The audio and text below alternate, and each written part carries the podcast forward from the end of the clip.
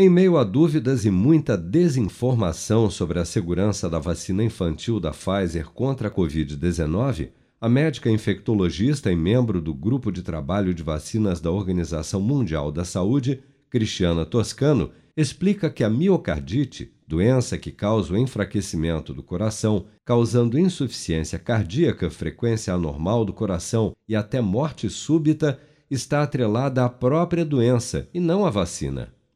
E alerta: a falta de imunização pode expor as crianças a síndromes inflamatórias graves em casos de infecção ou reinfecção pelo vírus. Vamos acompanhar.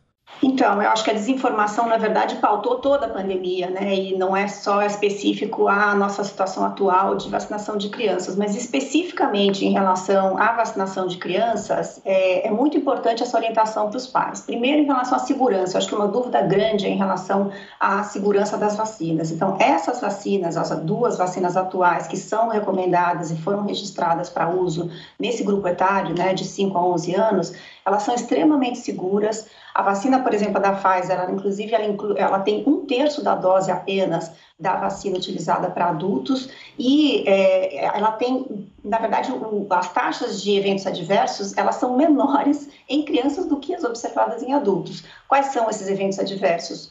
Dor local, principalmente, pode acontecer febre, um mal-estar, passa rapidamente de 24 a 48 horas após a vacinação.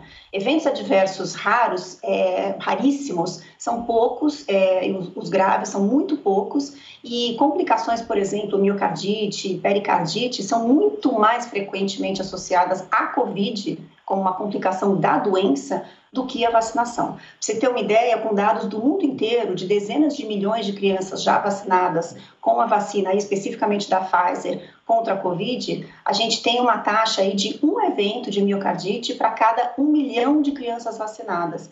Então, a vacina, ela protege, sim, contra o risco de reinfecção e mais ainda, uma reinfecção pode estar associada a um desenvolvimento de um quadro grave com hospitalização. Esse é o principal objetivo da vacina, evitar complicações graves. E, finalmente, a gente tem um benefício adicional em crianças. Em crianças, a gente tem um risco de uma síndrome inflamatória multissistêmica, que é uma doença gravíssima, que pode acontecer mesmo em crianças que têm uma Covid leve, e geralmente ela ocorre duas a quatro semanas após a infecção aguda. Dados do Programa Nacional de Imunização apontam que até amanhã desta terça-feira, 171.365.006 pessoas, ou 80,3% do total da população do país, já haviam recebido a primeira dose de vacina contra a Covid-19, sendo que destas, 153.654.305, ou 72% dos habitantes do Brasil, também já foram imunizados com a segunda dose ou dose única contra a doença 61.279.822 pessoas, ou 28,7% da população, já receberam a terceira dose ou dose de reforço.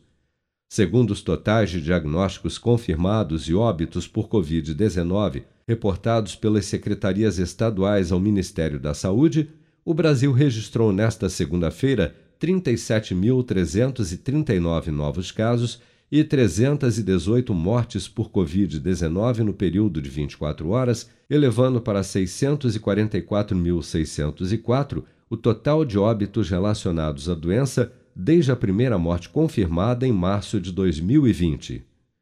Com produção de Bárbara Couto, de Brasília, Flávio Carpes.